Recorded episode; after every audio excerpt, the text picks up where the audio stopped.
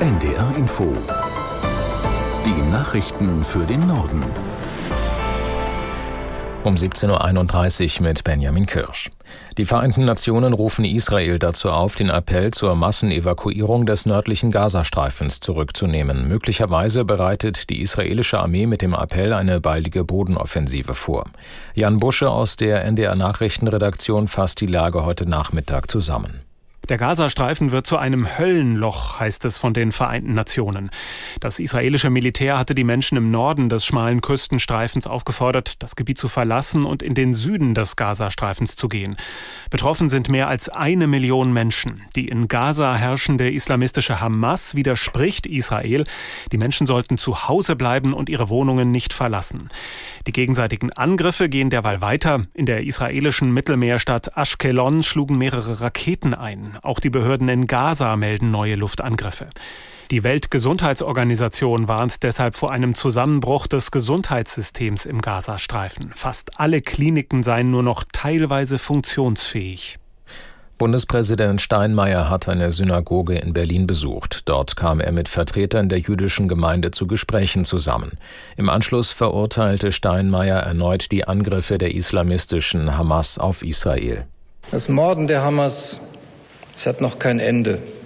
Für heute haben sie zu neuen Gewalttaten gegen jüdische Gemeinden, Gemeinden weltweit aufgerufen.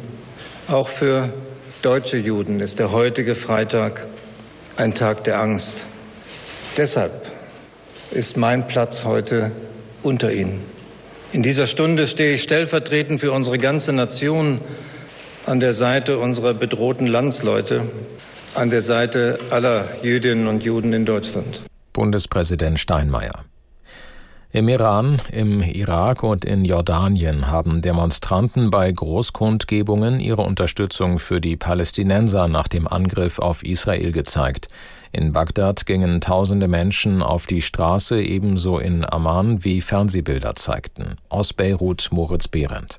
In der Nähe der Grenze zum Westjordanland versuchten Medienberichten zufolge mehrere hundert Menschen direkt an die Grenze zu kommen. Das verhinderten Sicherheitskräfte.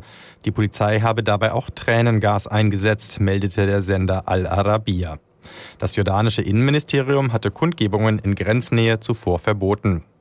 In der libanesischen Hauptstadt Beirut zogen Demonstranten aus den südlichen Vorstädten nach dem Freitagsgebet in die Innenstadt. In den Vorstädten hat die mit der Hamas verbündete Hisbollah-Miliz ihre meisten Anhänger.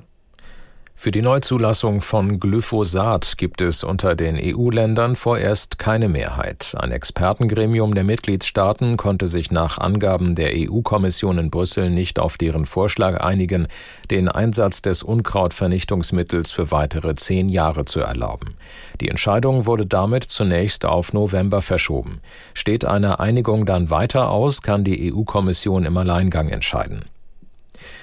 Die Ministerpräsidenten der 16 Bundesländer haben sich darauf verständigt, dass abgelehnte Asylbewerber künftig schneller abgeschoben werden sollen. Das ist ein Ergebnis ihrer Konferenz, die heute zu Ende gegangen ist. Aus Frankfurt am Main Timo Kurt. Wer aus einem Land mit geringer Bleibeperspektive kommt, dessen Asylantrag soll in unter drei Monaten abgeschlossen werden. Damit das klappt, fordern die Länder den Bund auf, das Bundesamt für Migration und Flüchtlinge aufzustocken.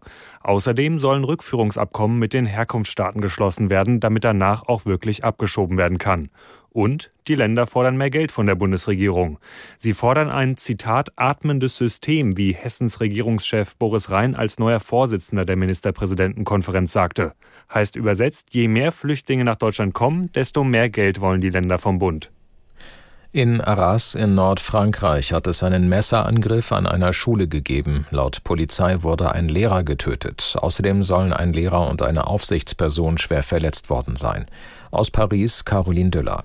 Laut Innenminister Gerald Darmanin wurde der mutmaßliche Täter von der Polizei festgenommen. Nach Informationen des Fernsehsenders BFM soll er 20 Jahre alt und ein ehemaliger Schüler des Gymnasiums sein. Außerdem soll laut BFM auch der Bruder des mutmaßlichen Angreifers festgenommen worden sein. Aus Polizeiquellen heißt es, der junge Mann stamme aus Tschetschenien und sei den Sicherheitsbehörden als Gefährder bekannt gewesen. Er soll bei der Tat Allahu Akbar, Gott ist groß gerufen haben. Die Antiterrorstaatsanwaltschaft hat ein Ermittlungsverfahren eingeleitet It.